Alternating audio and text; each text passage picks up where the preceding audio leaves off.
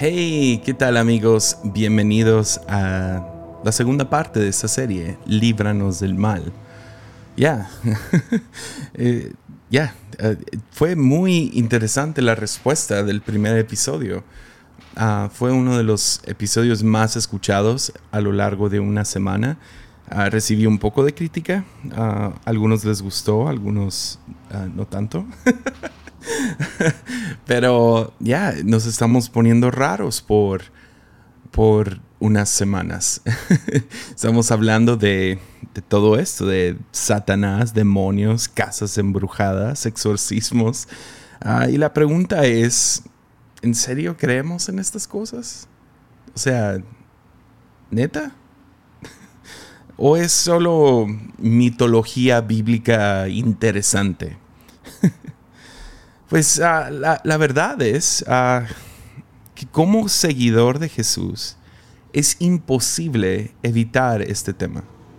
Uh, aunque, aunque es lo que menos me gustaría hablar, o sea, esto y sexo yo creo, es inevitable, es tan necesario para el cuerpo de Cristo, la iglesia, aquellos que se proclaman, se, se, se cree, o sea, ya, ¿cuál sería la palabra?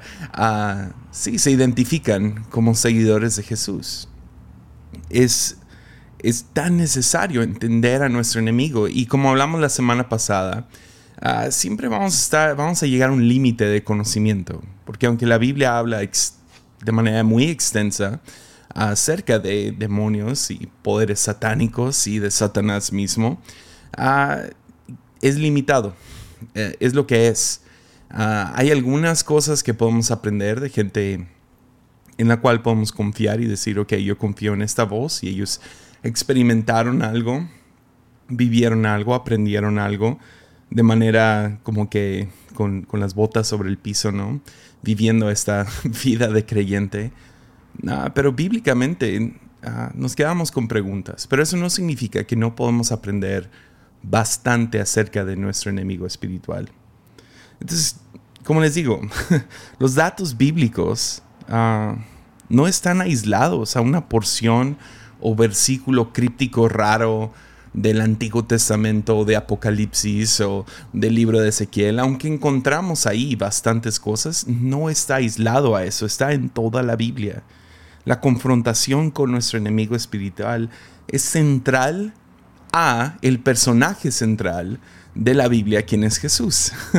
Todo apunta a Jesús y en el ministerio de Jesús encontramos que Él se topa confrontándose con nuestro enemigo espiritual todo el tiempo. Y cuando lo entendemos en su contexto, sinceramente se vuelve parte de la hermosura de lo que es el Evangelio.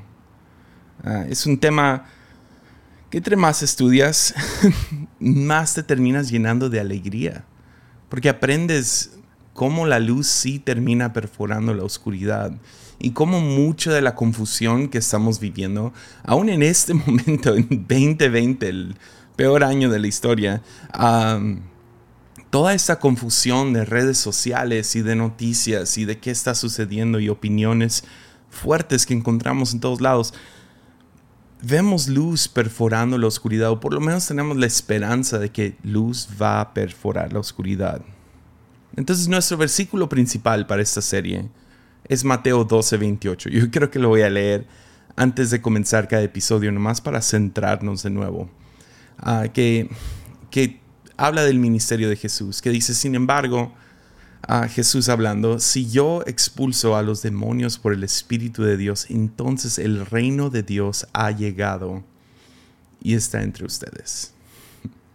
Ya, entonces estamos viendo esto de los demonios y guerra espiritual y fantasmas, espíritus malignos. Aquí vamos a hablar un poco más de eso, vamos a hablar de exorcismo la próxima semana, entonces estén atentos. Uh, el día de hoy estamos hablando de demonios. Pero hablando de todas estas cosas oscuras y no sé, cosas que a veces siento que creemos pero no creemos, como que está aislado a Halloween y, a películas de terror y algunos videos de esos sobrenaturales en, Facebook. Ah, pero eh, la dirección que quería ir con esto, o por lo menos con el lente que quería ver todo esto, era con los lentes del reino.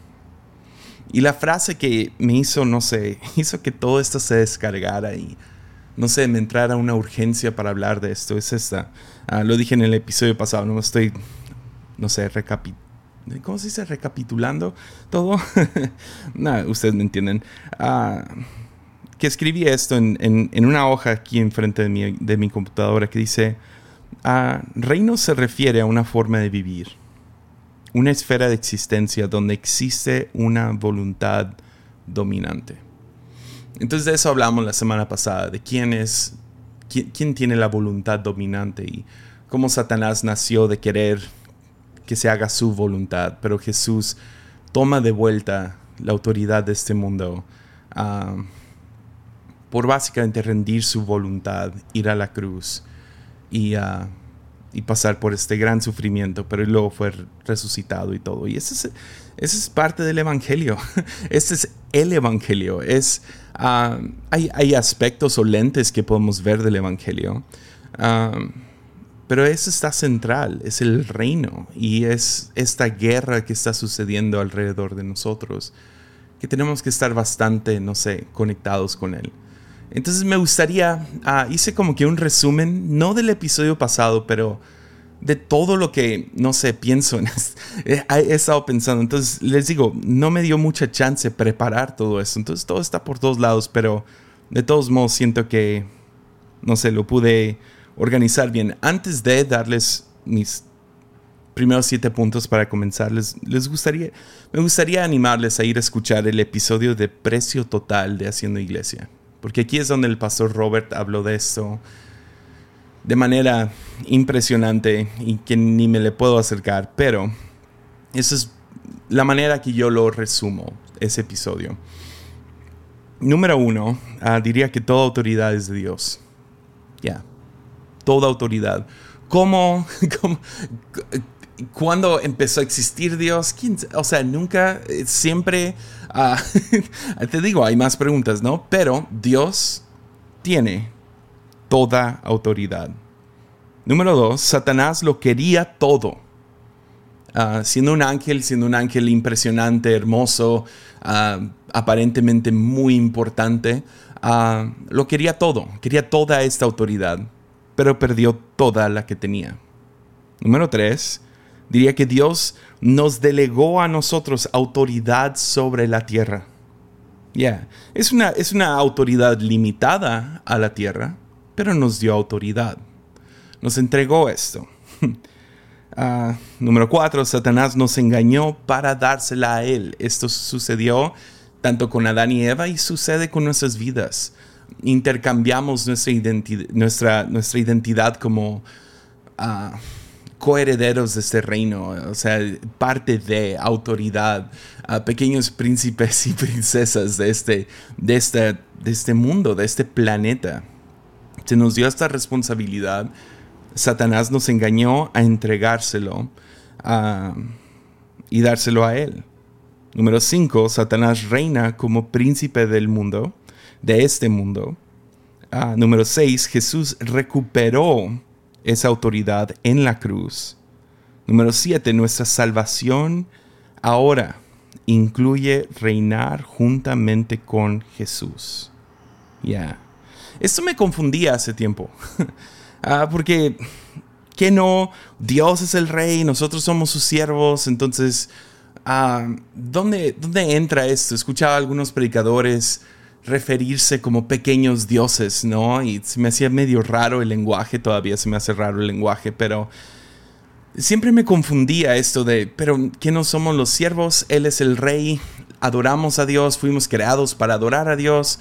Ah, aparentemente no solo eso, sino fuimos creados para reinar, para, para gobernar este mundo pero ahora, porque fuimos engañados y que eso no vuelva a suceder, no nomás reinamos, reinamos juntamente con Jesús. Entonces cuando ves cualquier rey, presidente, gobernante, líder, amo, ama de casa, que quiera gobernar o quiera liderar o quiera tener autoridad sin Jesús, la cosa siempre termina mal.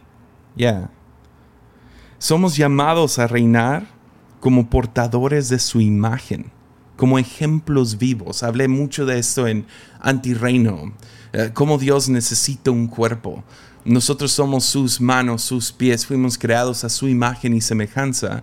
Y Él nos llena de poder, eh, Hechos 1.8, ah, nos llena de poder para poder gobernar este mundo de la manera correcta. Ya, reinar. Y autoridad, según Jesús, es cuidar.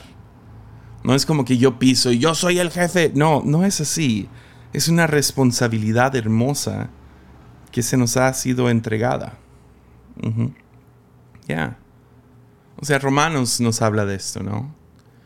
Romanos 16:20 nos dice que el Dios de paz pronto aplastará a Satanás bajo los pies de ustedes. Ya. Ya, bajo nuestros pies. No, no, no nomás bajo los pies de Dios. Sí bajo los pies de Dios, pero también bajo nuestros pies. O sea, formamos parte de esta rebeldía contra el príncipe de este mundo, retomando la autoridad que en un momento entregamos cuando fuimos engañados. Ya, fuimos engañados, ¿no? O sea, eh, yo creo que la historia que más identifica eso es que es la historia de Saúl y Jacob. Esaú entrega su primogenitura por un plato de lentejas. Ya, hacemos esto todo el tiempo. Entregamos nuestro futuro, nuestro destino, todo lo que, todo lo que fuimos llamados a hacer, todo nuestro, todo lo que podríamos ser, todo potencial, lo entregamos por simples antojos momentáneos. Apocalipsis nos habla de esto. También ah, hablando acerca de cómo va a terminar todo. Nos dice en Apocalipsis 5.9 y cantaban un canto, un nuevo canto con las siguientes palabras. Tú eres digno de tomar el rollo y de romper sellos y abrirlos. pero tú fuiste sacrificado. Tu sangre pagó el rescate para Dios de gente de todo pueblo, tribu, lengua y nación. Y las han transformado, las has transformado en un reino de sacerdotes para nuestro Dios y reinarán sobre la tierra. Ya. Desde Génesis 1 lo ves.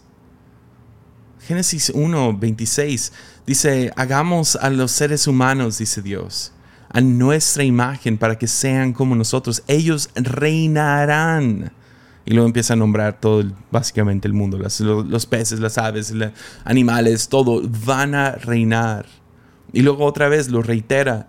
Ah, luego Dios, ah, versículo 28, luego Dios los bendijo con las siguientes palabras, sean fructíferos y multiplíquense, llenen la tierra y gobiernen sobre ella. Reinen.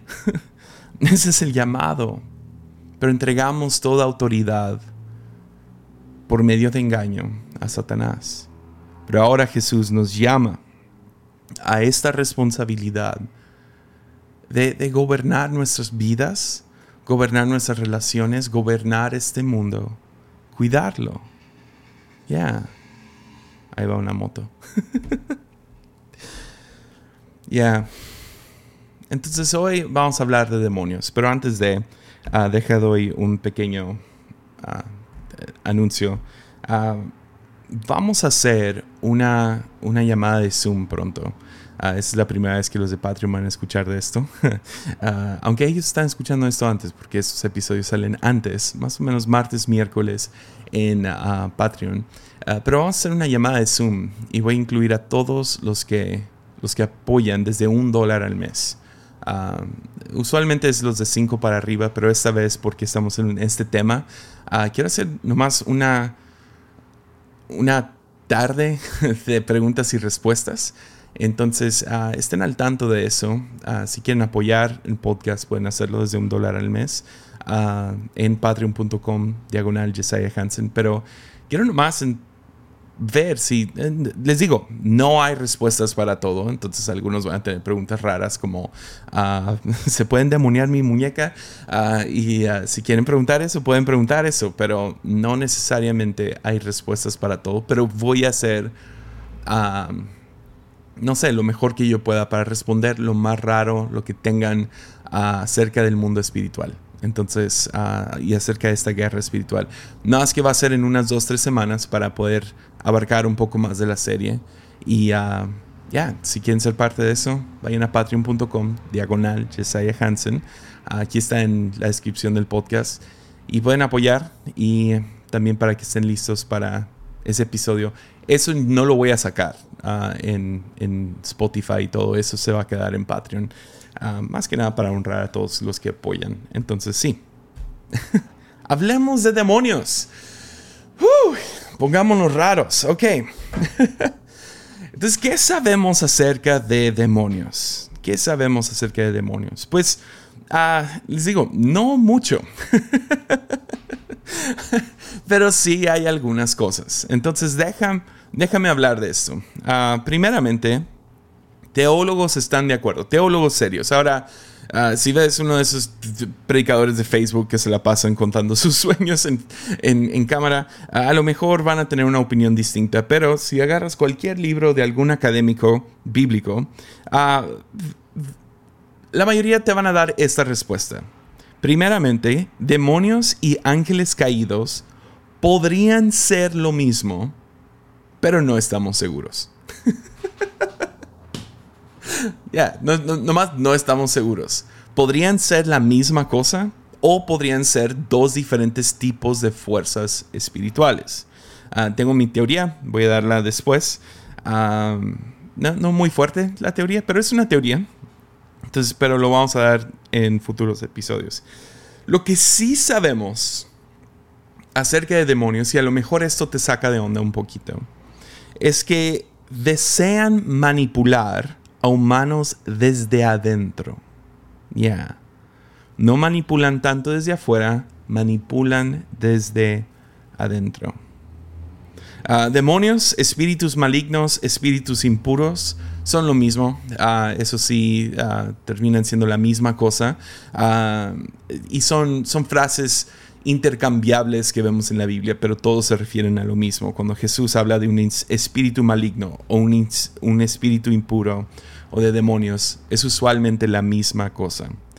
la otra cosa que sabemos acerca de demonios es que estas fuerzas satánicas Ah, han sido desarmadas y ah, tienen muy poco poder ontológico. ¿A qué me refiero con eso?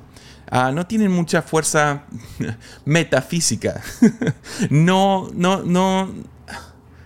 Ahora, la razón que digo poco es que yo no creo que porque se prendió tu licuadora en la noche significa que fue un demonio. podría ser, yo no sé, pero aparentemente, bíblicamente hablando, es, no hay mucho caso acerca de, o sea, no, no, no puede ser mucho caso acerca de demonios moviendo cosas o ah, agarrando a alguien y moviéndolos o ah, no sé si alguna vez has sentido que se te subió el muerto. Uh, todas estas cosas podría ser, pero bíblicamente hablando, ya han sido desarmados. Entonces no tienen mucho poder actual, ontológico, ah, físico. No, no se la van a pasar moviendo las cortinas del cuarto a medianoche.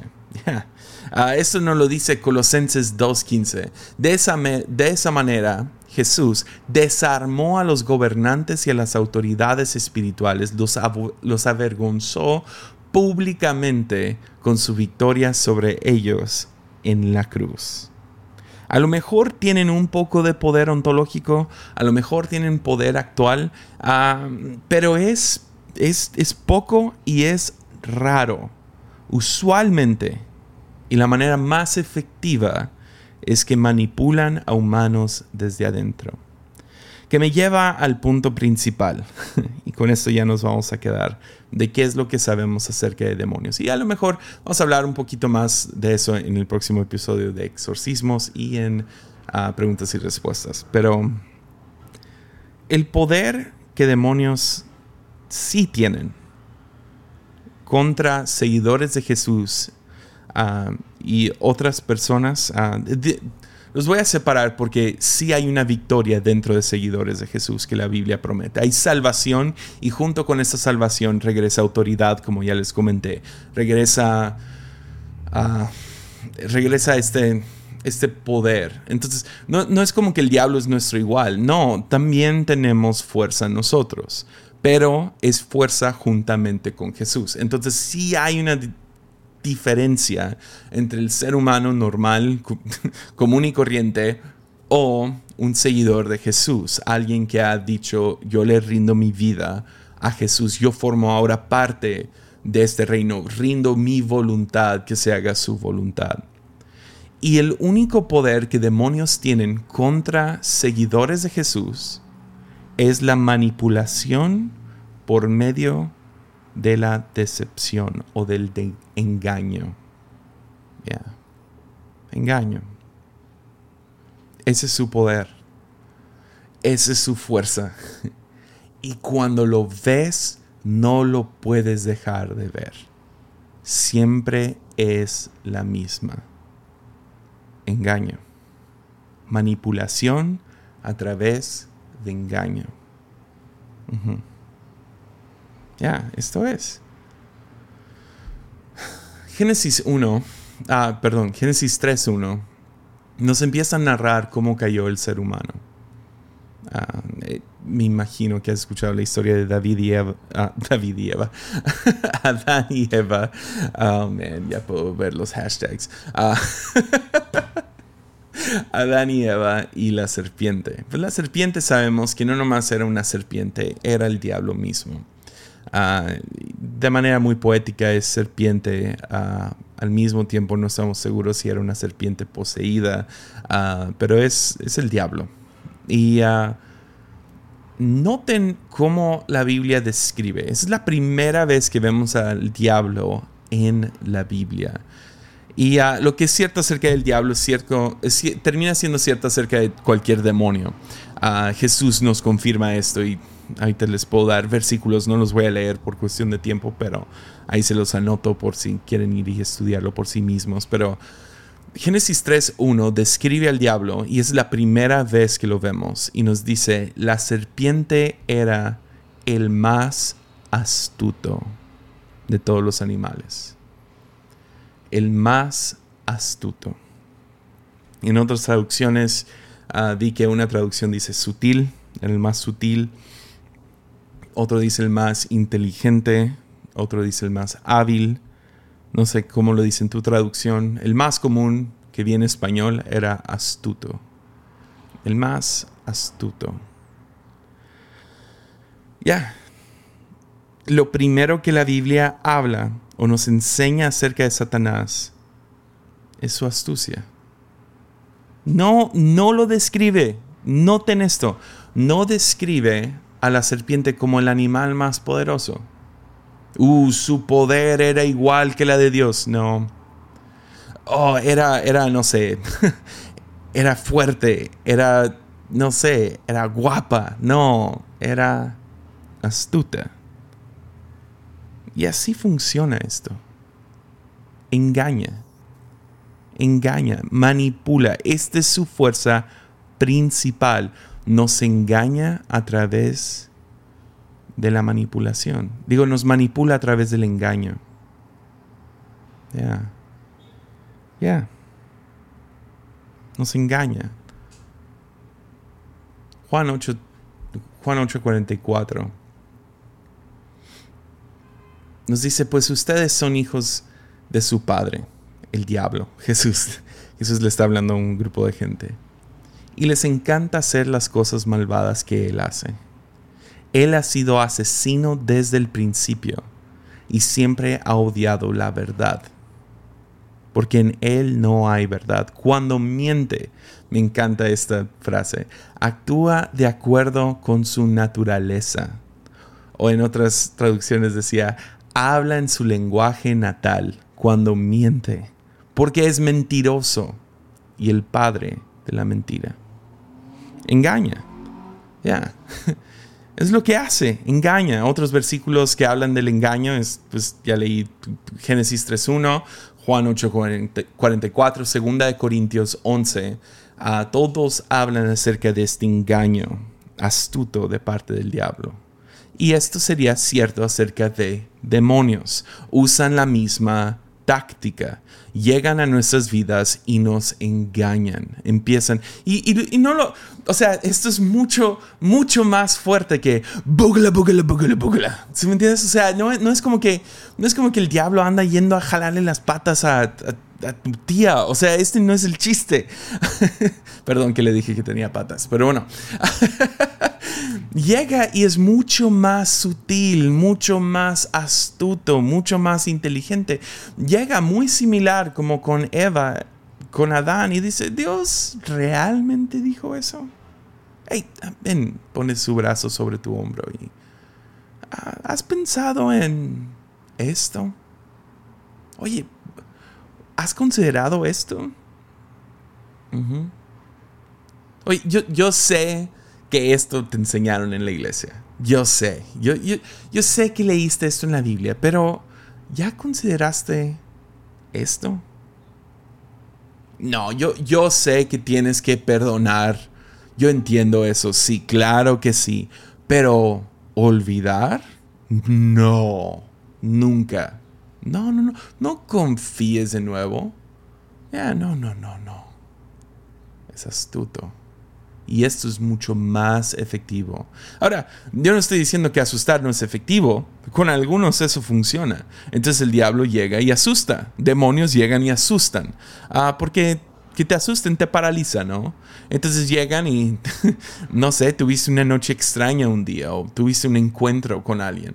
Ah, yo me acuerdo una, una persona muy cercana a nosotros ah, fue a un país bastante ah, intenso espiritualmente hablando y vio cosas allá ah, que la asustaron tanto. Fue como misionera, regresó a nuestra iglesia y ya no, ya no sirvió, ya no, ya no quiso estar porque vio que las cosas eran reales y se asustó tanto que la paralizó por años. Ya, gloria a Dios, ya está un poco más de vuelta, pero fueron años de trauma. Yo entiendo, a veces eso funciona, pero la mayoría del tiempo vamos a pelear de vuelta. ¿Y qué crees? No somos débiles. Podemos nomás, well, no dormí bien esa noche. Ups, vi algo que, ya, eso, eso me asustó. Uf, la persona dijo mi edad. O sea, fui a la feria y el brujo supo todo de mí. ¡Wow! Ah, ya, no me importa. ¿Sí me entiendes? Entonces el diablo llega de maneras más sutiles. Cuando bugla, bugla, bugla no funciona, uh, llega con maneras más sutiles. Y eso es, eso es lo principal que tenemos que entender acerca de demonios. Es que funcionan engañando, engañando. ¿Y cómo engañan? Pues engañan y luego también cegan la verdad. Esa es otra, otra manera de engañar, es cegarte a la verdad. Eso está por toda la Biblia. O sea, toma por ejemplo Mateo 13, donde Jesús habla acerca de una parábola de, de un sembrador que va tirando semillas. Y las semillas son el Evangelio, son las buenas nuevas, es la verdad. Está tirando estas semillas. Y ah, en una de, los lugares, o sea, todo es para narrar diferentes maneras que gente no recibe la verdad, pero una de las principales es que caen sobre el camino y llegan unas aves y se comen las semillas. Y Jesús nos dice claramente, francamente, a diferencia de otras parábolas, aquí lo dice franca, de la manera más clara posible, dice, estos son demonios. Ya.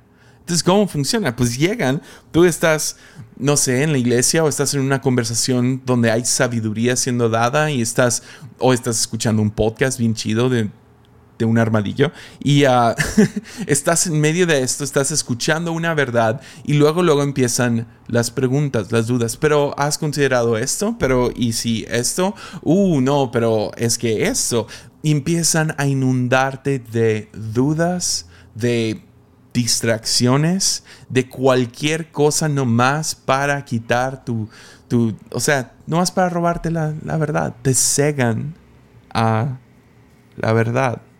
Te inunda de pensamientos, de preguntas. Esto yo creo que es la batalla principal. Ya, a veces tenemos que tener noches de oración, vigilias y nos levantamos y oramos, pero mucho del tiempo es reconocer hay algo intentando robarme la verdad que se me está haciendo dada. Porque la verdad nos hace libres, ¿no? Llega verdad a nuestras vidas y nos libera, pero si no vemos esa verdad, ¿de qué te sirve tener la verdad?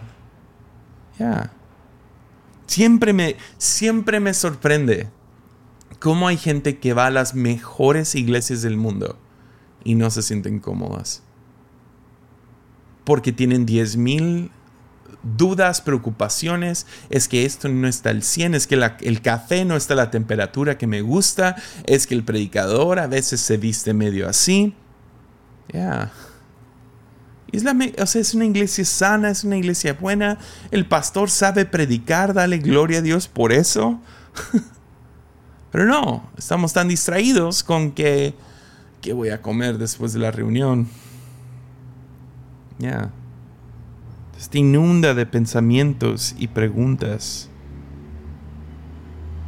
Y cuando hace eso, cuando te cega a la verdad, entonces es hora de entregarte sus enseñanzas falsas. Ya. Ya. Primera de Timoteo 4.1. Pablo está animando a a Timoteo y a su iglesia y dice, ahora bien el Espíritu Santo nos dice claramente que en los últimos tiempos algunos se apartarán de la fe verdadera, seguirán los espíritus engañosos y enseñanzas que provienen de demonios. Yep. Yeah. Falsas enseñanzas. Entonces, ¿a dónde voy con todo esto? Ah, el diablo, demonios no tienen mucho, mucha fuerza ontológica. No van a llegar y cortarte en la noche. No van a llegar y quitarte la vida a ti o a gente que amas. No pueden. Han sido desarmados. No pueden. Sin embargo, si nos convence de que es más poderoso que nosotros? Que es chistoso. Yo estoy seguro que estoy diciendo esto, tú estás escuchando y estás pensando, ah, no sé, no sé esto acerca de que el diablo no tiene poder. ¿Por qué? Porque has sido convencido de que es más poderoso. Y si eres convencido de que Él es más poderoso, de que demonios son más poderosos, de que tú no puedes resistir esa tentación, entonces le entregamos el poder a Él. Todo el poder que dice que tiene, le entregamos el nuestro. Es como, es como alguien diciendo, tú tienes una gran espada y luego llega alguien y te convence de que ellos son más fuertes, entonces entregales la, espalda, la, la espada. Entonces se los entregas y te lastiman con él. Es así. Nos convence a obedecerlo a seguir su voluntad. Porque no nos puede hacer daño directo, pero nos convence a dañarnos a nosotros mismos y a aquellos que amamos. Ya. Ya, espero que a alguien se le esté abriendo los ojos en este momento. Déjalo digo así de franco, el diablo no puede robarte tu matrimonio. No puede. Pero puede convencerte a ti de destruir tu matrimonio. Ya. Ya. El diablo no te puede hacer pobre. El diablo no te puede enfermar. Pero te puede convencer a ti a rendirte en la vida. El diablo no puede hacer que pierdas tu trabajo. Pero te puede convencer a ti a hacer cosas que eventualmente hacen que pierdas ese trabajo. ¿Ves? ¿Lo ves? Esta es la guerra espiritual. Es que llega y es un, es un padre de, de, las mentiras y estos demonios son portadores de esa imagen. Entonces llegan y te susurran todo el día, convenciéndote a hacer, decir, moverte y al final de cuentas matar, robar y destruir.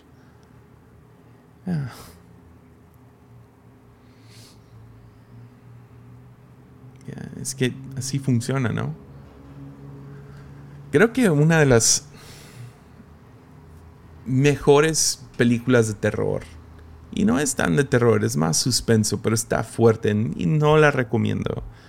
Ah, es la película de Seven, 7, dirigido por David Fincher. Me acuerdo cuando vi la película. Ah, tengo un hermano adoptivo que vivió con nosotros por como cuatro años. Entró a la casa cuando tenía como 15 y a los 18, 19 se salió. Ah, y, o sea, todavía forma parte de nuestra vida. no se fue. así, está con nosotros en todos los eh, cumpleaños, navidades. Saludos, Saúl. Creo que escucha el podcast. pero Saúl, crecí con él por un rato, ah, llegó a. Llegó a, darme o poner en mí un amor por películas de terror. A una edad muy temprana. Súper irresponsable, Saúl. Se va a evitar que lo estoy quemando. Pero ah, ya, yo tenía que unos 14 años, 13, 14. Y ah, me convence de ver esta película, Seven. Es una película para mayores de edad. O sea, hay cosas brutales en la película. Ah, sí, es de todo. Se trata de, los siete pecados capitales. Si no, lo has visto, lo voy a quemar. Ya, ya pasó mucho tiempo. Entonces, salió hace como 20 años. Uh, se trata de un asesino que mata gente de acuerdo a los siete pecados capitales. Y me acuerdo cuando lo vi, me asusté tanto y nos estábamos quedando en una casa donde nos íbamos a mudar y en una casa súper bizarra. Cuando recién llegamos a Tepic, uh, vivimos en casas, uh, no sé, en como siete casas hasta que encontramos una casa bien. Pero esta casa era bizarra, era como grande pero no muy bonita. fácil tenía fantasmas. una niña, uh, Juan, al que se le sale el ojo, ahí vive. Ah, y, um, pero vimos esta película y me acuerdo, todavía me da, vergüenza, me da tanta pena, porque la vimos y como las, no sé, la vimos en la noche, once y media, doce de la noche. Yo estoy acostado en la cama, asustadísimo y corro al cuarto. Tengo 14 años, o sea, no soy un niño. Corro al cuarto de, Saúl y le digo, hey, ah, ¿puedo dormir aquí contigo? Es que tengo miedo. Ya, Saúl se sintió mal por un rato, pero ya, eso fue mi venganza por... Ah, no, no, fue, fue, no fue venganza, yo me... yo me... Ya, yo me avergoncé a mí mismo, pero bueno, esta película salió hace que, uh, sí, como unos 20 años y uh, se trata de los siete pecados capitales y un asesino en serie que está matando a gente de acuerdo a esos pecados. Entonces, inicia creo que con, un, con una persona obesa y lo, mata por darle demasiado de comer hasta que finalmente su, su estómago explota, ¿no? Está un poco exagerada. mata a otro, o bueno, intenta matar a otro por encadenarlo a la cama y con él es sí, flojera, ¿no? Uh, ósea. Y la película toma un giro muy intenso cuando antes de completar los siete, pecados capitales, el asesino se entrega a él mismo. Y, o sea, es como, what? O sea, es de esos momentos de la película que dices, wow. Y luego está como el resto de la media hora, todo el tiempo ganando y manipulando a los detectives hasta el punto donde llega cumplir con su propósito principal, que era morir a manos de uno de los policías. Y ah, es brillante la película porque muestra cómo funciona esto. Ah, puedo pensar en otras películas donde esto pasa, pero como el, como el diablo no, no te puede tocar. La única, la única cosa que le queda a los demonios es convencerte a ti, atacarte a ti mismo. Destruir tus relaciones, destruir tu, tu sexualidad, destruir tu identidad, destruir tu, tu, vida en, lo, en, la manera práctica, ¿no? Trabajo, salud, todo esto. Destruir sociedades y convence a suficiente gente de estar de un lado ideológico, entonces puede destruir a sociedades. Es, es un genio. El diablo es inteligente, es astuto. Ya. Y si nos convence a obedecerlo, como no nos puede hacer daño directo, nos convence a dañarnos a nosotros mismos y a aquellos que amamos. Usa el engaño para llevarnos a la destrucción. Ya. Pero es la realidad. Y ya con esto acabo. Para los que conocen la verdad, la verdad yo me refiero a Cristo. Para los que conocen la verdad y tienen al Espíritu Santo, demonios son más como moscas enfadosas que monstruos que te acosan en la noche. Estoy diciendo que de vez en cuando puedes caer en una trampa, pero pero son más como moscas enfadosas. Déjate cuento mi, mi momento más intenso con un demonio. Ah, y puedes creerme o no, ¿ok? Así es simple. Ah, pero el año que entregué el grupo de jóvenes que he contado antes, era mi identidad esta cosa. Y, ah, pero el año que lo entregué, creo que he contado esta historia antes, entonces perdónenme. justo antes íbamos a hacer un evento, pocos sabíamos que ya, ya íbamos a entregar el grupo de jóvenes a finalizar el año, era, no sé, en septiembre, verano. estaba en un campamento. Muy bonito el campamento, muy buenas noches. Ah, pero yo no quería ir a hacer los juegos de... Yo no soy uno de esos chavos rucos que eh, vamos a hacer actividades los jóvenes y ahí va el vato, el pastor, ahí está con ellos. Ah, entonces yo prediqué y en las noches yo disfrutaba la cabaña donde estaba. Y la cabaña ah, donde me habían puesto como el orador estaba muy bonito, tenía internet y tenía una cama súper bonita y tenía un balcón con una de esas sillas súper cómodas, un lazy boy. Uh, era lo máximo. Y neta me chiquearon eso es el campamento. Y ah, para los que no saben qué es chiquear, si no vives en México, es, como mimar o uh, te tratan bien. yo voy a este lugar, me están tratando súper bien. Y en la noche, en vez de ir a hacer sus busca el tesoro, sabe dónde. Ah, yo me subí a mi balcón, a, a, mi cabaña y me salí al balcón a medio ver y sentarme en la silla y estaba viendo una película una noche y estoy ahí sentado viendo esta película y ni me acuerdo qué película era en mi iPad, ahí estoy. Y ah, de la nada empiezan estos pensamientos. Ya me enfadé. Ya me enfadé del ministerio. Tengo la oportunidad perfecta ya para salirme. Me dedico a ser un creativo, sé hacer video, podría trabajar para empresas y ganarme un dinero así. empecé a desarrollar un plan sentado ahí en el balcón, diciendo, ya me voy del grupo de jóvenes.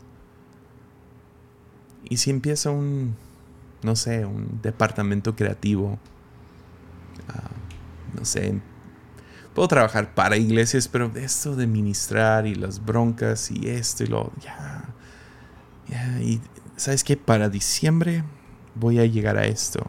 Y voy a hacer esto, esto y esto. Y mi plan de salir va a ser así. Nadie ni lo va a notar. Ni mi esposa, ni mi papá.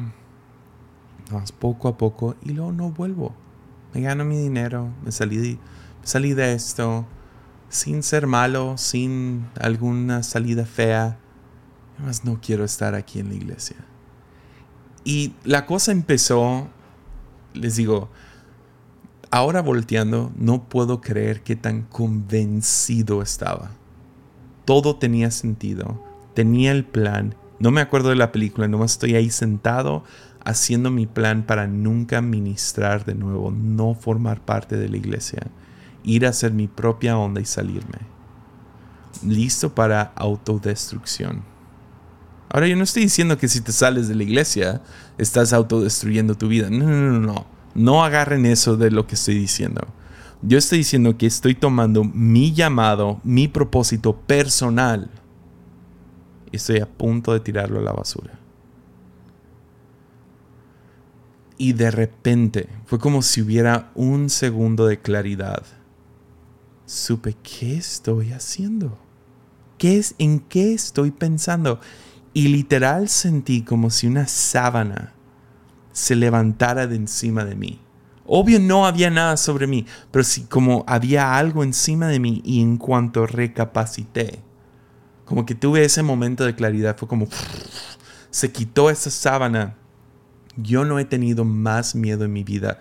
No porque me jalaron las patas, eso, eso me ha pasado. Me han pasado cosas donde escucho voces extrañas, he tenido encuentros con endemoniados, he visitado casas de chamanes. O sea, esto ha pasado. Nada en mi vida me ha dado tanto miedo como ese momento.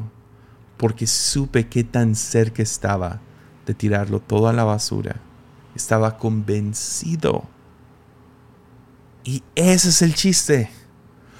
Pero tengo al Espíritu Santo, tengo a Jesús, entonces no es más que una sábana. ¿Me entiendes? No son más que moscas enfadosas que... Ah, quítate de aquí, pensamiento. Quítate de aquí, idea, duda, pregunta. ¿Qué es esto? No voy a contemplar en esto. O sea, esto va a destruir. ¿Por qué? Porque conozco la verdad. ¿Y cuál es la verdad? Es Jesús. Así de simple. Es Jesús. Jesús. Entonces hace unos años ah, escuché a Greg Boyd. Ah, he, hablado de él antes mucho. Greg Boyd es uno de mis teólogos favoritos. Y él habló acerca de demonios y lo comparó con la teoría de gérmenes. Y fue brillante. Y creo que así es como debemos de ver esto. Demonios son como gérmenes. Ya. ¿Te acuerdas la primera vez que averiguaste acerca de gérmenes que te enseñaron que, la teoría de gérmenes?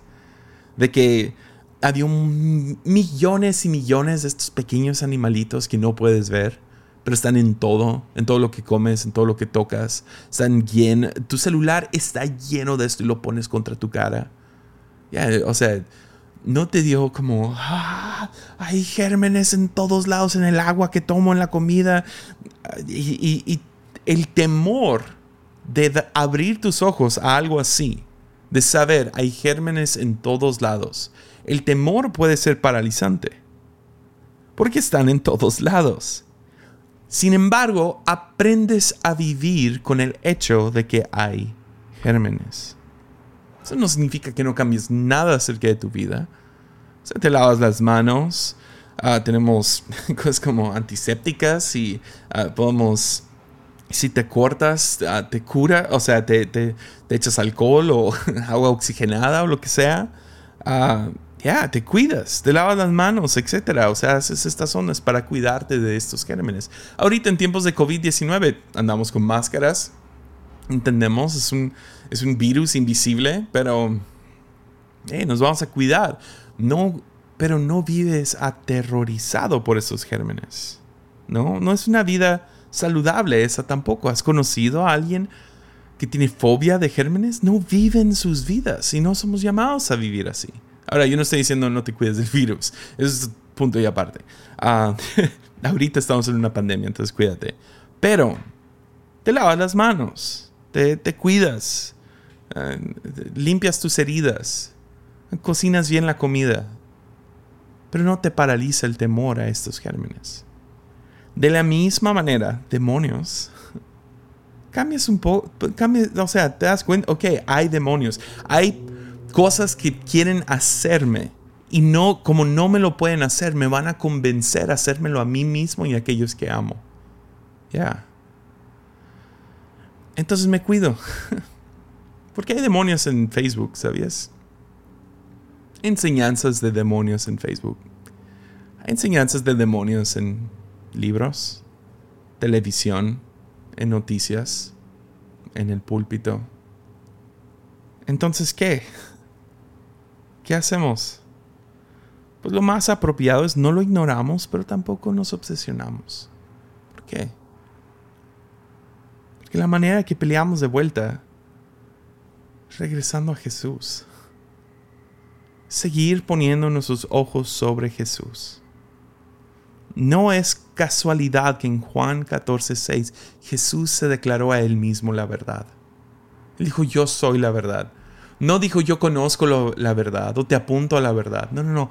Yo soy la verdad, respiro la verdad, exhalo la, verdad. Yo soy la verdad. Y yo sé que esto a, a, lo mejor es un poco ambiguo para terminar en esa nota. Como, ok, veo a Jesús cuando estoy viendo estas ideologías en este momento peleando en redes sociales. Sí. ¿Eres de la derecha o de la izquierda? Jesús. Ah, pues ¿cuál de esas dos iglesias tiene la razón? Jesús. Ya. Es Jesús. Volteas a Jesús. Regresas a los cuatro evangelios, aprendes de su vida, te sientas en silencio y escuchas su voz. Jesús. Ponemos nuestros ojos sobre Él y mientras tengamos nuestros ojos sobre Él, estamos ganando la batalla. Entonces, resumen, demonios, demonios son fuerzas satánicas que han sido desarmadas. Tienen muy poco poder ontológico. Lo hacen, a veces es raro, limitado, si es invitado. No sé cómo funciona todo eso al 100, tengo mis teorías, pero no sé.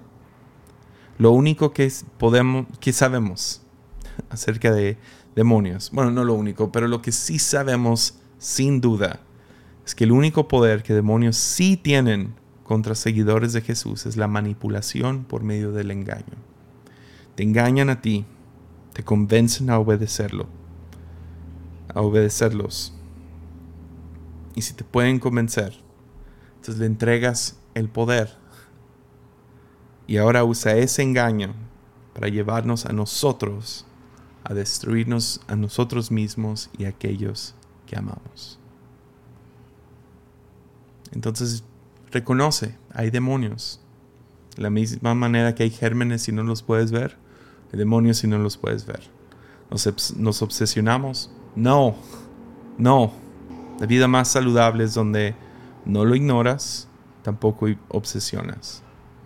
Y siempre la respuesta es mantén tus ojos sobre Jesús busca su voz, búscalo en las escrituras, hazte la pregunta diario, ¿qué haría Jesús?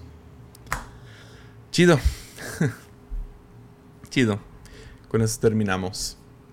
Próxima semana vamos a hablar acerca de exorcismo. Va a estar bueno. Ánimo. Sigan orando por mí, ¿va? Ánimo.